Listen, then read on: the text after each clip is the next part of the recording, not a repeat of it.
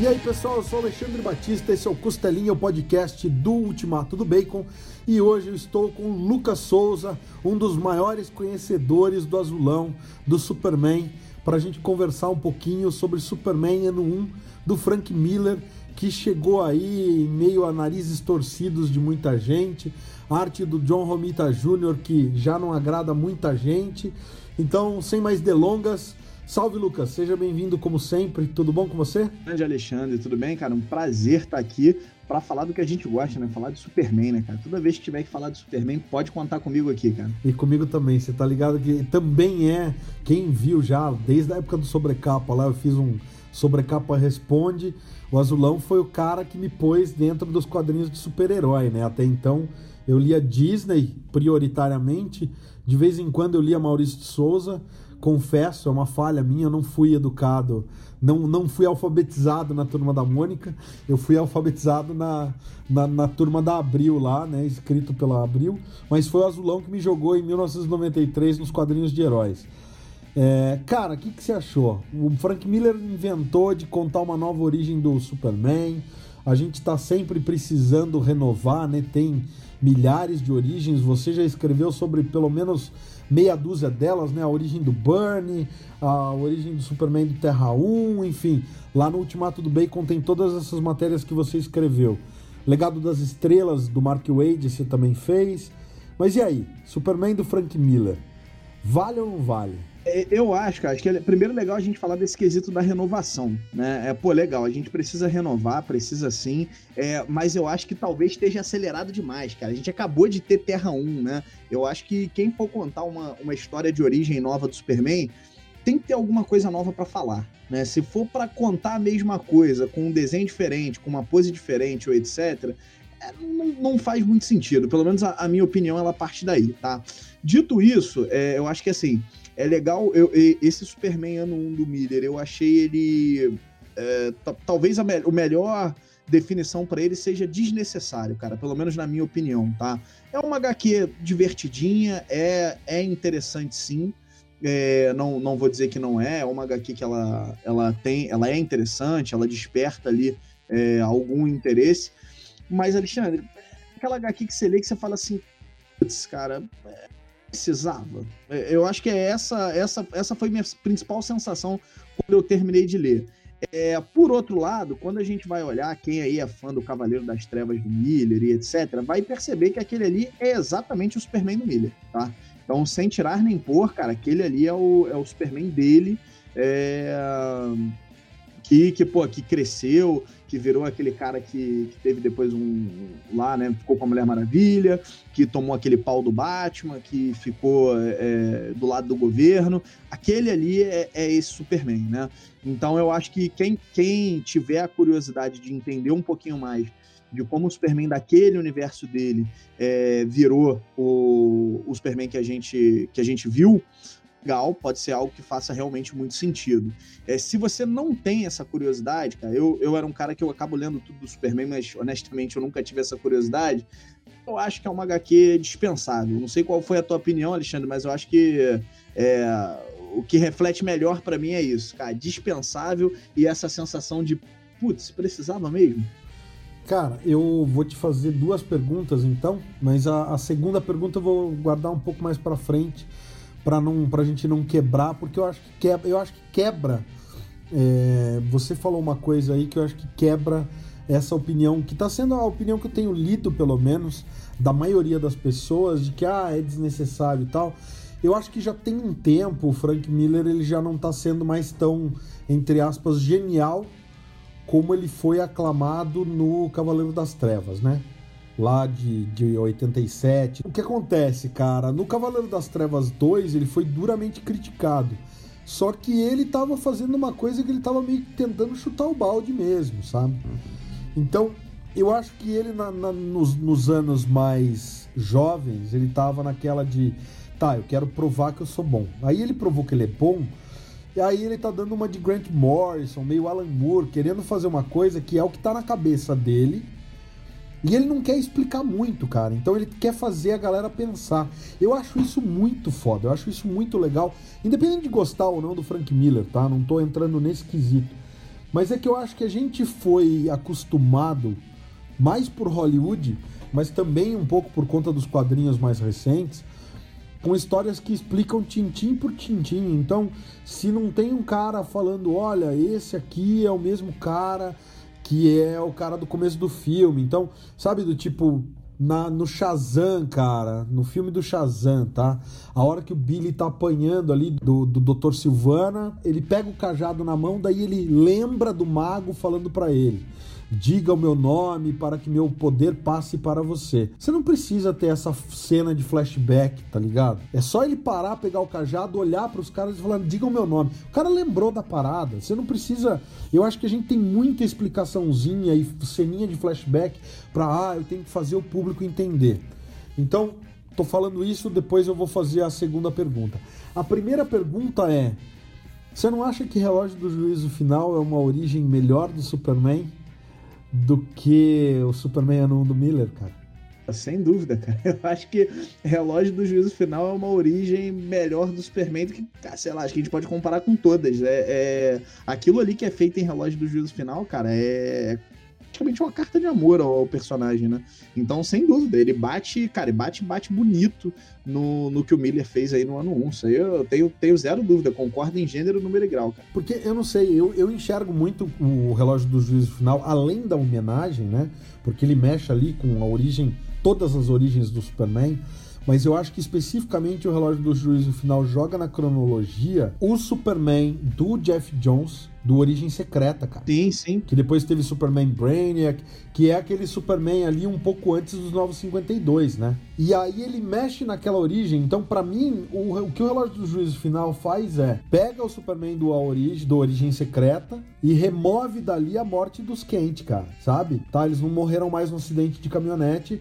Então, é aquele Superman, só que agora ele cresceu com os pais, então é aquela origem, só que a gente deu mais uma mudadinha aí para que ele não seja exatamente aquele Superman que veio né, um pouquinho antes dos 952. E aí eu acho que ele, ele é a origem, entendeu? Ele tá ali estabelecendo uma origem, é, sem você precisar de novo contar a mesma história, tintim por tintim, do tipo, saiu de Krypton, chegou no Kansas, foi adotado e tal, e tal, e tal, e tal. Você já tem essa história contada, a gente só tá alterando alguns dados ali. O que eu senti, cara, quando eu li essa do Miller, pra te ser muito honesto, Alexandre, eu li recentemente o Terra 1 do Superman, né? O, o, Miller fez o ano 1, eu li recentemente, daqui a pouquinho vai ter matéria lá no, no Ultimato do Bacon também, já fica o spoiler aí, do Terra 1. É, eu acho que histórias como a origem do Superman, do Batman, do Homem-Aranha, cara, tem histórias que para você contar você tem que ter alguma coisa nova muito legal para você dizer, porque senão não faz sentido, né? Eu, eu acho que é, é, isso. E quando eu terminei de ler a do Miller, ele tentou criar alguns elementos ali, né? Acho que a gente pode daqui a pouquinho dar spoiler, mas ele tentou criar alguns elementos ali, mas, cara, numa boa, para mim não justificou. É, eu terminei de ler, eu falei, tá, mas assim, o que, que acrescentou para mim é, na mitologia do começo do personagem? O que, que, que trouxe de diferente para mim no personagem? Na minha humilde opinião, cara, não trouxe nada. Então eu terminei de ler e falei assim, putz, é, se eu nunca tivesse lido essa origem dele aqui, eu, sei lá, não, não ia fazer muita diferença para mim e, eu ia seguir a minha vida normalmente. É foi essa a sensação. Então ficou para mim ficou aquele gosto de assim, ah, legal, mas precisava, né? Foi, acho que foi mais ou menos nessa linha. É, eu na verdade eu comecei a entender que talvez precisasse quando eu comecei a repisar e daí essa é a minha segunda pergunta para você eu comecei a repisar a trajetória do universo de Cavaleiro das Trevas, sabe? Porque o Cavaleiro das Trevas 2 ele é uma coisa meio aberração ali.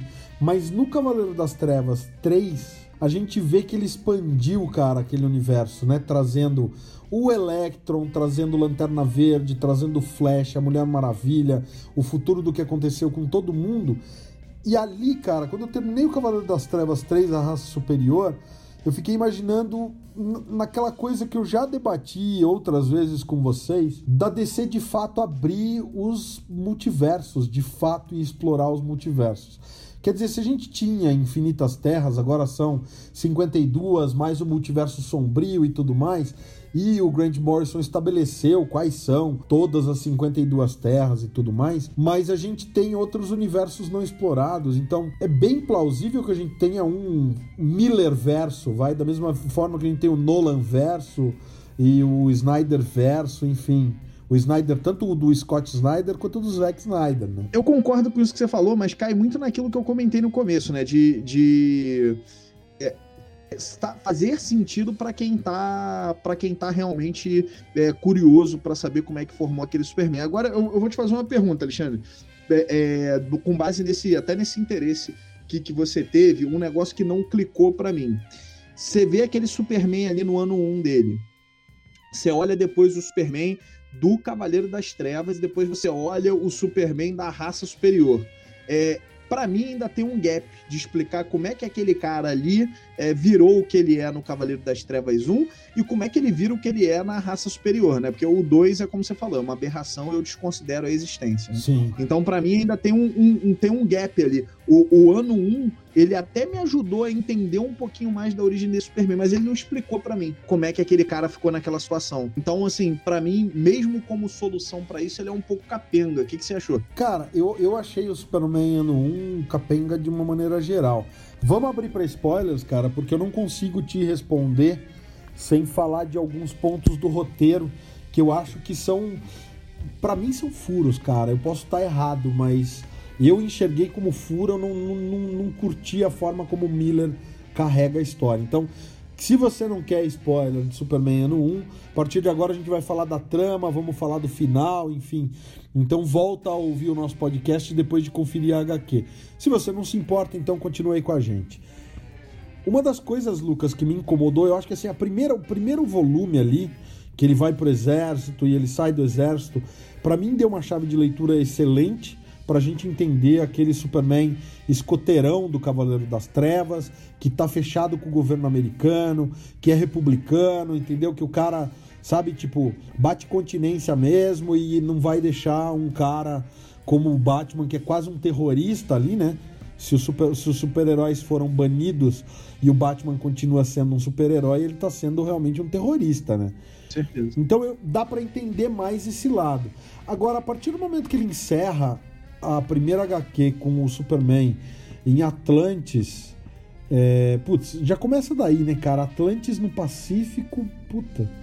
Eu acho que o Frank Miller não sabe aonde os historiadores posicionam a Atlântida, né? Porra, é mar Mediterrâneo, cara. No máximo ali, você pode jogar no Triângulo das Bermudas, ali no, no Oceano Atlântico, porque tem algumas lendas que dizem que a Atlântida fica sob o Triângulo das Bermudas. Mas a, as lendas históricas mesmo, cara, é ali no pé da bota da Itália, né? É um pouquinho para baixo da Sicília, que ficaria Atlântida. Era uma ilha ali no sul da Itália, entendeu? Ou no sul da Grécia. Margem de erro do Ibope, tá, tá valendo.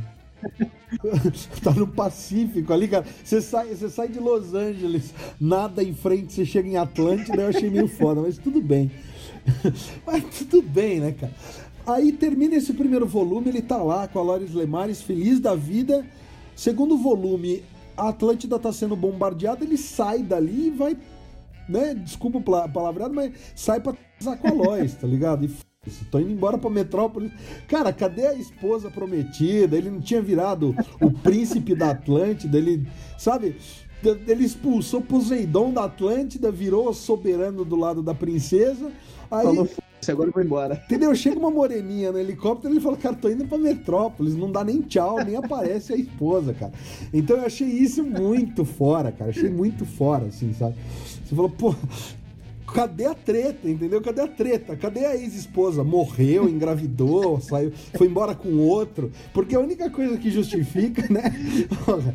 Então eu achei muito despropositado, cara. É, eu acho de fato ela despropositada. Então, se dentro da HQ já tem gap, imagina entre ela e o Cavaleiro das Trevas. Tem muita coisa que não fecha sentido. E daí pro A Raça Superior eu acho que é um pouquinho mais orgânico pela surra que ele levou, né? Quase morreu de kryptonita ali. O Superman, o Batman meio que deu um presta atenção do tipo, cara, se emenda, acorda pra vida. E daí eu acho que tem aquela. Né, ele se sentiu tão humilhado no Cavaleiro das Trevas, que aí ele foi se isolar lá na Fortaleza da Solidão, se congelou no gelo. Tem, obviamente, alguma história ali que não tá contada, mas eu entendo meio que por esse lado, do tipo, pô, quase morri pelas mãos de um humano, eu acho que eu vou me isolar, cara, porque eu não mereço Mas é óbvio, né? Tem toda a parte do romance dele com a Mulher Maravilha, nascer a Lara. Chegou a reparar um negócio no Cavaleiro das Trevas 3. Eu acho que o Miller ele tenta fazer também um desculpa aí. Acho que ele fala assim, cara, é, eu pisei pra caralho no Superman no Cavaleiro das Trevas 1 e 2. O 2, aliás, é. O 2 é uma aberração. Eu só posso imaginar que ele tava consumindo alguma coisa ilícita ali para fazer aquela merda. É, e aí ele, ele fala assim: não, pô, beleza, vou me desculpar com os fãs do Superman. Como? Porra, já sei. Vou criar uma história aqui, vou colocar o Superman no centro. Tem uma, uma frase no Cavaleiro das Trevas 3, Alexandre, não sei se tu vai lembrar, que o Batman fala assim: filho da ele tava fingindo o tempo todo que tá o Superman lombrando uma galera na porrada. Ele, aí o Batman fala assim: Eu achei que eu era um mestre do combate, não sei o que. Agora eu tô vendo que não, que ele que é um mestre do combate. Tu olha e fala assim: Porra, Frank Miller, aceito o pedido de desculpa, mas, cara, força menos, né? E aí depois ele vem com esse ano 1 aí. Então, assim, me parece ele. Me, me pareceu ele querendo meio que se redimir, sabe? Porque, enfim, pra tentar meio que dar uma limpada na barra. Pelo menos eu fiquei com essa sensação. Em relação a isso, eu concordo totalmente também, né? É, o Cavaleiro das Trevas ficou marcado na carreira do Miller. A, a, comunidade toda de leitores falou, pô, ficou do caramba, né? Virou o símbolo do que era o Batman na época, né? Ele revitalizou o Batman para as HQs com essa coisa mais sombria, violenta. Só que ele ficou com o estigma de, pô, o Frank Miller não sabe escrever o Superman, né? Então ele já está tentando, desde o Raça Superior, né, o Cavaleiro das Trevas 3 que você mencionou, e nesse ano 1 é muito isso, né? Ah, tá aqui um pedido de desculpa. Só que eu acho que o tiro saiu pela culatra, cara. Continua provando que Frank Miller não sabe escrever o Superman. Eu achei, embora eu acho que funcione pro Superman daquele universo dele, mas, mas falta, cara, falta. Falta, eu acho que aquela paixão, como você falou, falta a, o, o, quesito novidade, né? Se você for comparar, por exemplo, o Legado das, das Estrelas que você fez recentemente, matéria lá no B, é isso, né? É, o Mark Wade ali é um cara que viveu o Superman, ele bebe né, da, da do, do cânone do Superman, então quando ele narra aqueles eventos, ele tem aquela coisinha, aquele detalhe do pô, o Superman fazendo o uniforme e tal, e tem toda tem todo um, um sei lá, um aprofundar ali dentro do cânone que deixa quem é fã do Azulão né? Tipo, emocionado ali. Você fala, pô, que da hora, olha que cena e tal. As paisagens do Kansas e. E no Frank Miller não, parece que é justamente isso. Pô, preciso fazer alguma coisa do Superman pra bater o currículo, pra fazer um check ali, né? Então não sei, cara. Eu acho que individualmente cada volume acaba sendo muito diferente um do outro e irregular entre um e outro. Você não acha, não, cara? Eu acho que é bem por aí, cara. Eu, eu te confesso que, assim, é, o melhor volume, na minha opinião, é o primeiro, né, do, dos três. O primeiro ele começa, ele traça uma historinha legal, nada excepcional. Eu vi uma galera na época que saiu o primeiro volume, porra, é genial e tal. Não, muito menos, né? Menos. É, é legal, ok, mas depois não mantém aquilo que a gente falou no começo do podcast, né? Precisava, cara. Eu, eu recentemente, Alexandre, li, e aí só para a gente poder fazer dois comparativos justos, né? Eu li o Batman Terra 1 do John. E eu li, eu fui pegar essa porra pra ler com aquela sensação de quem tá indo ver o, o tio Ben morrer no cinema pela trigésima vez, né? Fala, puta, vão matar o tio do Homem-Aranha de novo. Foi basicamente com essa sensação. Falei, porra, vou ver de novo o casal Wayne morrendo. Caralho, que novidade que, cara, o, o, Jones ele traz um elemento de novidade ali na HQ. Ele cria uma Gotham dele sem quebrar os preceitos do que vinha antes. Eu acho que o Miller ele ainda teve duas problemáticas nesse meio do caminho, né, cara? Ele não conseguiu criar algo novo que fosse realmente legal, que a gente falasse assim, porra, bacana. E, e, ele, na minha opinião, a gente até falou isso aí alguns minutos atrás, é, ele também veio com aquela, ele criou umas tramas ali que ficaram meio perdidas, né, meu irmão? Aquela parte da Atlântida ali toda é um negócio meio esquisito, né? Então eu acho que ele, ele, na minha opinião, ele falha duplamente. Ele não consegue ser marcante. É uma história que do Superman numa boa, Alexandre. Daqui a quatro anos, se a gente for falar de novo, tu não vai lembrar e eu também não, né? É, ele não consegue ser marcante e, cara, e para mim ele quebra algumas, algumas premissas do personagem ali que você fala, tá merda, talvez não fosse por aí. É, eu acho que esse é o, é o principal problema, cara. Assim, é, por outro lado, acho que a gente tem que, nesse sentido do. Falando do selo Black Label, a gente tem que bater palma pra, pra descer, né? Pra esse título em especial, talvez não, mas para os títulos que têm saído, cara, tem vindo umas abordagens diferentes legais. É, quem, quem tá acompanhando aí, teve Batman Condenado, teve o Harleen, é, então tem, teve o Batman, Último Cavaleiro da Terra. Tem algumas coisas diferentes chegando, né? Então acho que assim, nem tudo vai acertar. Eu acho que qualquer. Sempre quando a gente dá liberdade para um autor fazer o que a gente o que ele quiser, é, corre esse risco, né? É, mas eu acho que pelo menos é, um, é uma, uma chance da gente ver é, coisas diferentes sendo feitas com os nossos personagens, né? com os personagens que a gente curte. Então eu acho que, que por esse lado, mesmo a HQ é, não tendo tido para mim um saldo positivo, eu não me arrependo de ter comprado, porque no final das contas eu falei, tá, ok, foi, foi uma tentativa. Rolou, beleza, não deu dessa vez, mas foi uma tentativa, beleza, e quem sabe o próximo autor que tentar brincar aí com, com Superman dentro desse selo Black Label vai fazer alguma coisa diferente. Cara, pois é, eu acho que assim, você vê uma, uma das coisas que o Bernie fez de diferente lá em Superman ano 1, né, o, o, o Homem de Aço, na verdade, né, justamente trazer aquela coisa dos Kent, o mundo de Kansas, do Kansas ali, de Pequenópolis, né, na época, ou Smallville para quem é mais novo, e, e que hoje a gente vê que o pessoal sempre repisa, né? O Jones repisou em Origem Secreta, Mark Wade repisou, só que até então não era assim, né? O Superman dos anos de ouro era meio. Tá, ele chegou e já estava em Metrópolis e o que me incomoda no Miller, cara, é da mesma forma que você falou, não trazer nada de novo. Ele trouxe o negócio do exército e eu acho que talvez por isso o volume 1 seja mais divertido, porque tem o exército, tem o negócio da Atlântida, por mais que eles coloquem a Atlântida no Pacífico, e é legal essa parte. No 2, cara, ele já cai de novo naquela coisa do, tá, Metrópolis, a relação dele com a Lois Lane e tudo mais. Fica faltando essa coisa de explorar uma nova, um novo trecho da vida do Superman, quer dizer, né, da mesma forma que ah, o Batman, ele passou a vida dele antes dele, dele ser o Batman, né, o ano 1 um, antes do ano 1, um, né? O ano zero dele, ele passou treinando é, pelo mundo, né? No, no pós-crise falava que ele foi ser detetive com Henri Ducat na, na, na, Europa, foi treinar com a Liga das Sombras lá no, no, Nepal, teve um mestre lá, treinou com o mestre da lei de Shiva, e a gente nunca viu isso, né? Só trechos. Então, às vezes, é, é legal você ver essas coisas que fazem parte do cânone, mas que nunca foram muito exploradas. O próprio Byrne fala da Loris Lemares, mas fica aquela coisa que não, não vai para frente. E, pô, bacana. O Miller foi lá e explorou. Ele podia ter se, se pegado mais nisso no segundo e no terceiro volume. Deixa a história da Lois Lane para ser contada depois, no ano 2, entendeu? Não conta. Sabe, termina com o Superman terminando o relacionamento dele com a Loris Lemares, deixa ele durante um ano ali, ou em Atlântida, sabe? faz uma coisa de fato diferente, ousa um pouquinho mais, né? Ficou burocrático, cara, sabe? Porque ele, ele dá aquela ousada na primeira edição e depois ele abandona de novo, voltando, né? É, será que ela engravidou de outro? Por isso que o Clark foi embora? Porque não dá, cara, sabe?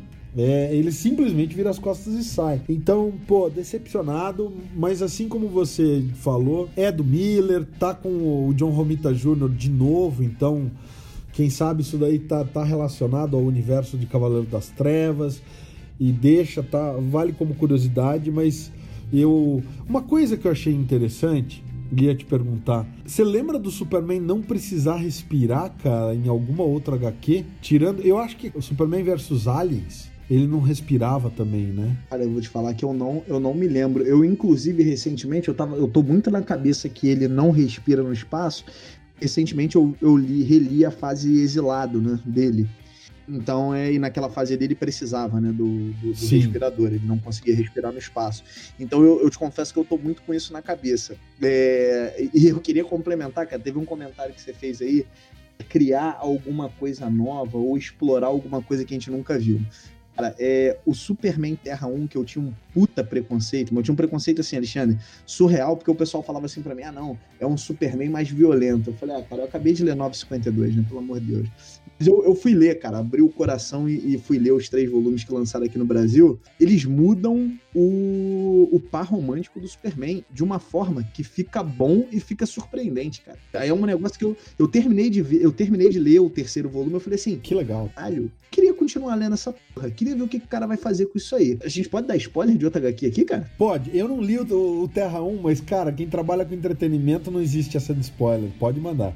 Então, Vou mandar aqui. Cara, eles botam o, o Superman fazendo um par romântico com uma prostituta. Que massa. Uma, cara, é uma parada assim, só que faz de um jeito tão maneiro que tu fala assim, caralho, lancem mais volume dessa porra, tá maneiro. É uma parada assim, tem uma diferença real, sabe? Você olha e fala assim, cara, justifica isso aqui existir. Eles criam um, um, uma, um, não uma outra mitologia, mas mexe um pouquinho na história do, do Clark. Eu falei, cara, legal, legal. Foi um negócio que eu terminei de ler. Eu falei, porra, legal, isso aqui justifica. E o, o que eu acho que faltou pro Miller, cara, foi aquela noção de assim. Quando você vai mexer na origem de um personagem que, numa boa, cara, vou chutar aqui que 90% do planeta Terra conhece a origem, você tem que ter alguma coisa diferente para falar. Eu acho que talvez esse tenha sido o principal. E eu, eu achei legal que ele quis ali explorar aquela parte de Atlantis, mas o que você falou para mim é perfeito e largou no meio, deu, dá a sensação que, assim, dá a sensação que entre o volume 2 e 3 ficou faltando alguma coisa, né, cara? Você fala assim, cara, eu perdi um volume, tem um, um volume, sei lá, 2,5 aqui que, que encerrou esse arco e eu não peguei, a minha HQ veio faltando página, mas enfim. É, é parte do jogo, né, cara? Não vai, não vai acertar sempre. É o que a gente falou, vale a leitura pelo menos para conhecer e, e, saber o que, que, é, sem esperar lá muita coisa. Cara, eu, eu, que eu falei, se tem uma característica que eu acho positiva, essa questão do exército, porque considerando, cara, desde a década de 80, o Super sempre foi republicano, sempre foi né, o, escoteiro. Né? Então ele defende justiça, a verdade e o jeito americano. E é o poster boy, né, cara? Ele é o, uncle, é o tio Sam, né? E o que justificava dele não, não ser parceiro e aliado do exército americano de uma forma como, por, por exemplo, o Capitão Átomo, né? Que é militar e tudo mais, né? Isso eu acho que é uma das únicas coisas que eu vi realmente como um ponto, muito positivo. É ele indo para os fuzileiros navais e a forma como ele sai do, do, do, do corpo dos fuzileiros navais e tudo mais. Quer dizer, é aquela coisa do tipo, pô, ele não seguiu carreira por conta de uma tretinha ali, digamos assim, mas é o cara que eu continuo curtindo isso, né? Eu sou ainda apaixonado pelo time, mas o time me mandou, me expulsou e eu briguei com a diretoria. Né? Então, é aquele cara que guarda, né? Para quem é flamenguista aí, como o Lucas, né, Lucas? Fala assim, pô, o Flamengo sacaneou comigo, mas eu ainda tenho a flâmula embaixo do travesseiro, né? Então isso eu, eu, curti demais, cara. Eu curti demais isso. Ele é um cara do meio oeste, ele tem tudo para ser um cara é, que, que tem um grande apreço pela militarização de uma forma geral, né? Mas ele não foi pro exército, ele foi, mas enfim, isso eu achei bacana. É, talvez, cara, eu, eu, talvez eu tivesse gostado mais se ele tivesse explorado mais essa parte do exército talvez fica aí. Acho que o que você falou antes é perfeito. Cara, deixa esse negócio da Lois Lane pra lá. A gente já viu isso 300 milhões de vezes diferente, de todas as formas possíveis e imagináveis. Cara, é, talvez seja uma parte da história que todo mundo que pegou o título contou de uma forma ou de outra, né? É, o próprio Bendis agora no título tava brincando com isso, com o Superman é, perguntando pra Luiz: Ah, você lembra quando foi a primeira vez que a gente se viu? Não sei o quê. Tipo, cara, todo mundo brincou com isso em algum momento. Vamos, vamos, vamos explorar os outros pedaços, né? É, eu acho que, sei lá, talvez no terceiro volume ele tenha caído na tentação de, de querer explorar isso. Ah, ele vendo o Batman, ele vendo a Mulher Maravilha, ele conhecendo a Lois Lane. Tipo, cara, não precisava, né? Eu acho que o terceiro volume, se, se tem algum volume que é desnecessário, é o terceiro. Total. É aquela cena do Homelander no The Boys, né, cara? Que ele chega lá no Oriente Médio, destrói tudo e acabou, cara. É, ele podia ter explorado um pouco mais isso, nunca foi mostrado. Quer dizer, a gente fica vendo produtos que são né, derivados do Superman, ou que são paródias do Superman, que sejam, são críticas ao Superman, para ver uma questão dessa. Quer dizer, a gente sempre vê o Hulk contra o exército americano. Por que não né, ver o Superman, sabe? Como. Se a gente tá atualizando, então a gente não tá falando do Superman que caiu no, no, no planeta Terra em 1938.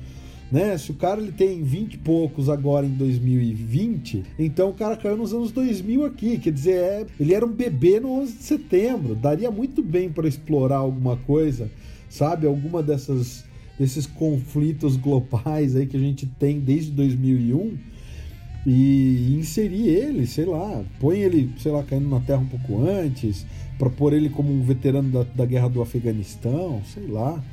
Enfim. Eu acho, cara, que é aquilo que você falou, assim, é, é ali tá num, num, selo Black Label. É um selo que, porra, é para você pirar na batatinha. Então ele tinha que vir com uma porra doida, igual o Scott Schneider veio lá com o último Cavaleiro da Terra, que é um bagulho muito doido. Fala, meu irmão, pira na batatinha aí, cara. Bota o Superman que tu falou, bota no Afeganistão, bota numa porra de uma guerra, bota usando a metralhadora. Conta, conta a história, cara. Conta a história pra gente, meu irmão. Acho que, acho que faltou isso, sabe? Ou faz uma pira histórica, né? Tipo Nova Fronteira, bota ele caindo na Terra em 38 e lutando isso. na Guerra Mundial em 45, ou põe ele caindo na Terra antes até faz o Superman contra o Hitler de novo, sei lá, cara, sabe? É exatamente isso que você falou. Eu acho que uma coisa que a gente sempre concordou, né, Lucas, que por pior que seja o Scott Snyder, o, o legal é que ele não, não tem preocupação em exagerar, né, cara? Vai exagerar, tá, exagerado, é isso, vou fazer. É louco, e é isso, cara. E aí você fala assim,